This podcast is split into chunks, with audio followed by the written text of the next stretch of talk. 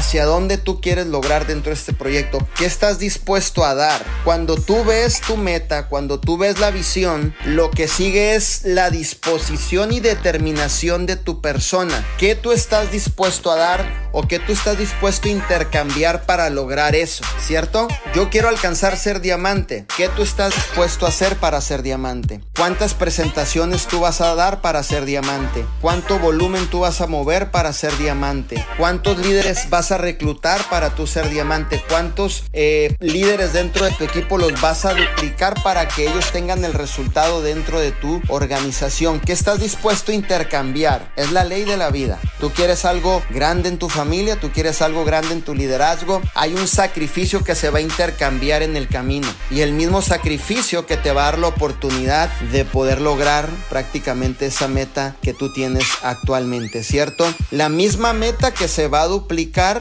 en diferentes personas que están formando parte de lo que es tu equipo en estos momentos. Siempre lo, bien, lo más importante es qué estamos dispuestos a dar por lo que queremos lograr, qué esfuerzo estoy dispuesto a poner por lo que yo quiero lograr.